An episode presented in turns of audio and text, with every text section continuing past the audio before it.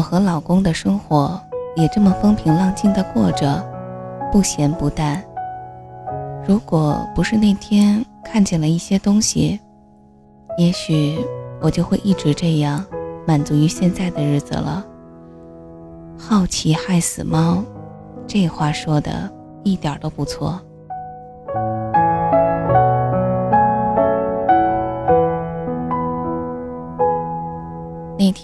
老公出差走得匆忙，因为是个周六。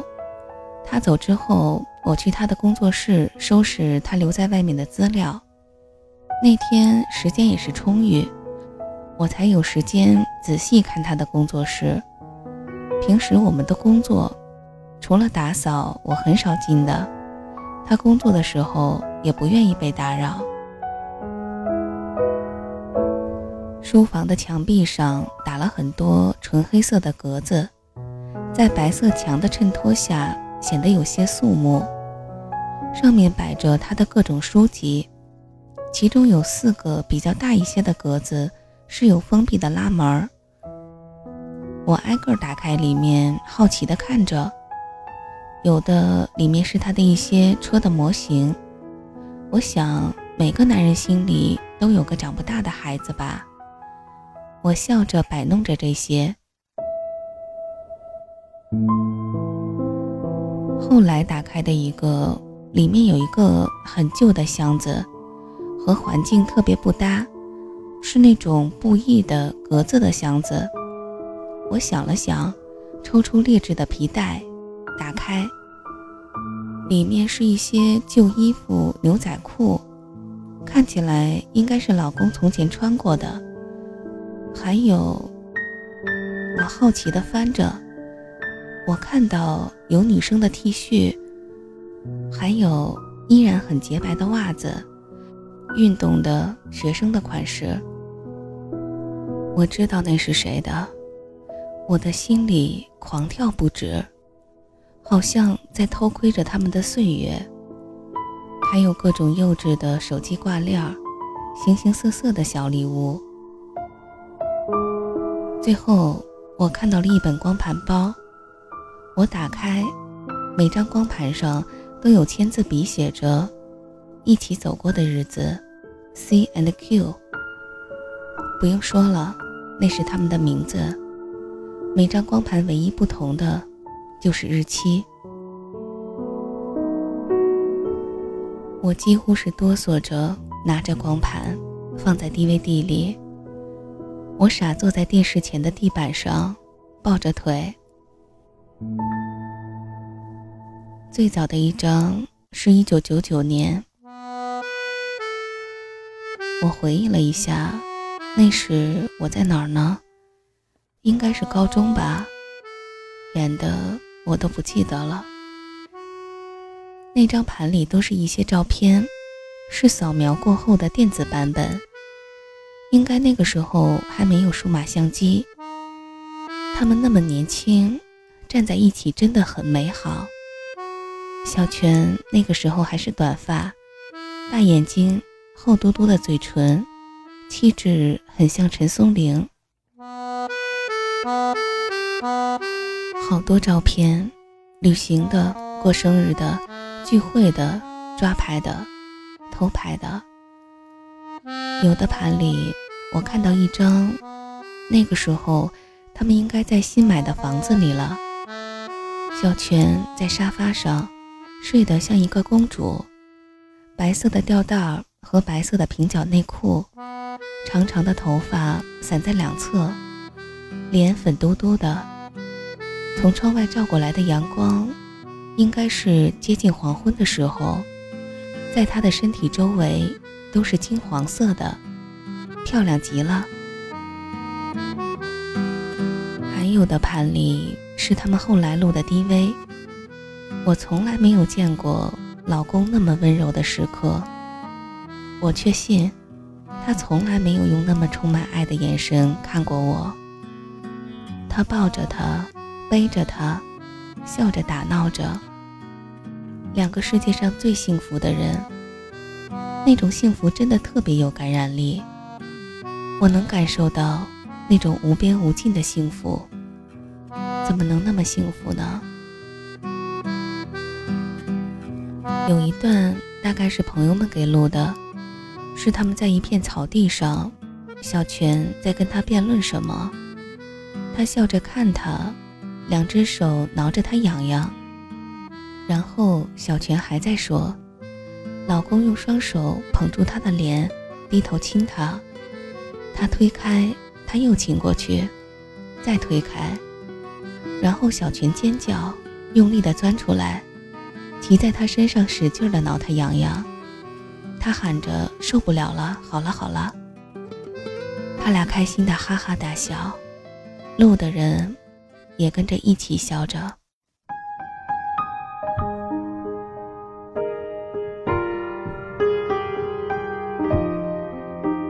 我几乎是哭着笑着看完三十几张光盘。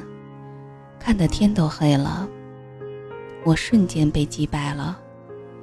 我觉得自己再也没有信心成为他可以重新爱的女人。虽然我想我们有一辈子的时间，但是他们的十年，不，哪怕是只有一年或者一个月，都是那么浓缩、那么浓缩的日子呀。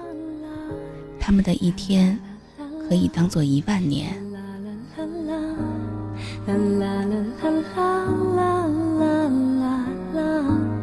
我开始能理解，为什么在有的夜里，老公会憋得透不过气来。我醒了推他，他都说没事儿，做梦了吧。我知道为什么在有的夜里，他会坐在客厅，鬼一样直直的坐着。有一次把我吓了一跳。这个男人该多么压抑的和我一起生活着呀！他对我越好，越忍耐着，越像一个正常人那样生活，我越知道他对小泉的爱有多深刻。我把这些贯穿起来，想起了小泉的那句：“要幸福。”是我们留给彼此最后的话，是不是他也一样呢？为了不让他担忧，也会努力的爱着身边的人，努力的好好过日子。努力爱身边的人，是为了彼此。这得需要多深切的爱，才能做到这地步呢？我不是一个很懂爱的人。我觉得爱就要在一起，如果爱，就算死也不会放手。但是那天，我真的明白了，原来还有这样一种爱，原来来自泰坦尼克的电影，并不是一个故事，它实实在在的发生在现实生活里。Rose 努力的活下去，努力的爱人，子孙后代承欢膝下。做一个真正幸福的人，原来都是因为一个那么强大的缘由，那就是不辜负 Jack。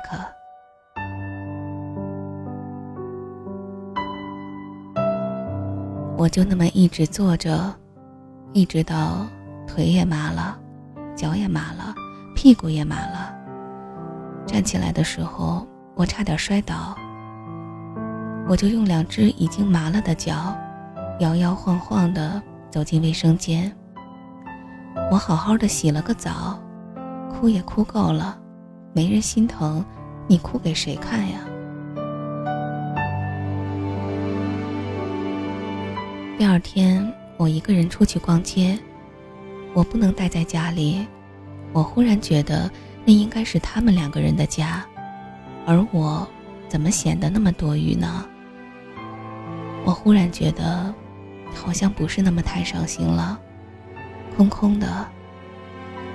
我在商场里毫无目的的走着，毫无目的的买着。我买了睡衣、一条项链、一只鼠标和毛巾。收到一条短信，和平的。他说：“反正你也是一个人，吃饭了吗？一起啊。”你在哪儿？我飞快的回，我需要朋友，不是吗？他看见我了，他说：“你再背个书包就是个学生妹了，想吃什么？什么都行。”我没精打采的说。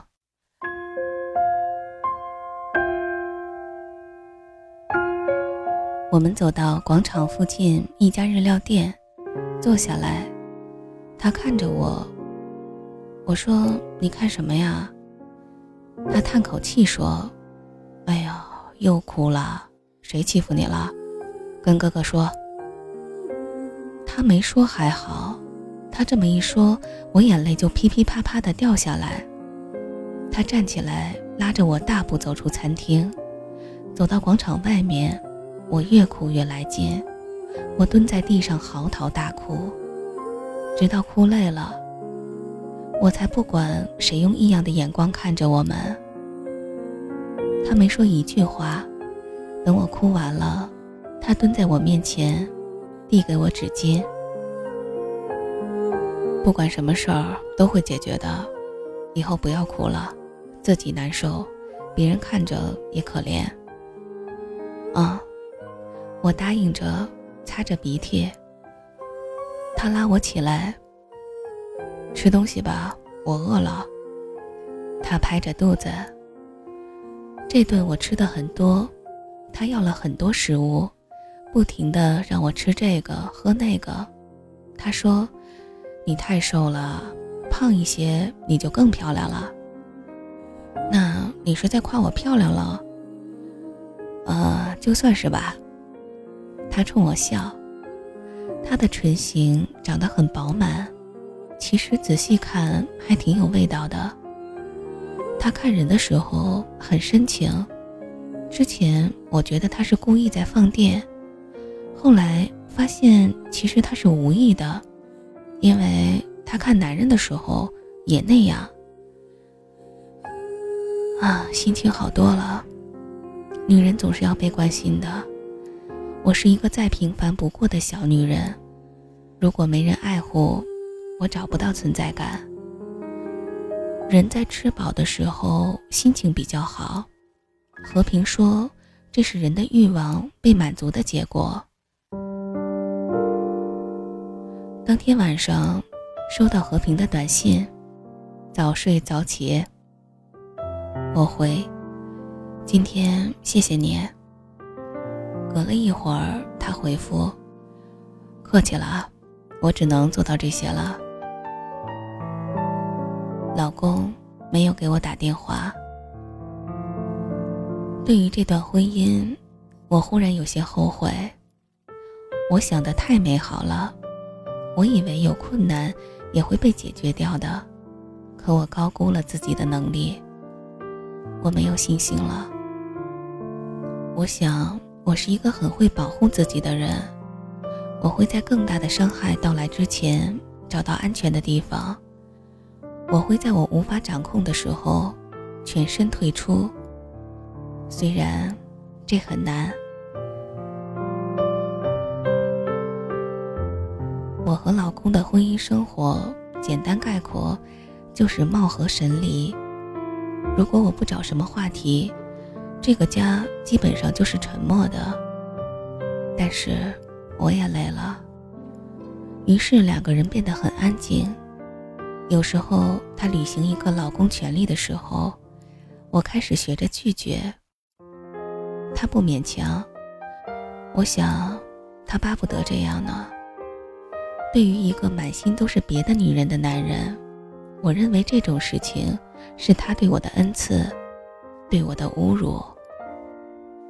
我开始心理失衡了，灯光也暗了，音乐低声了，口中的棉花糖也融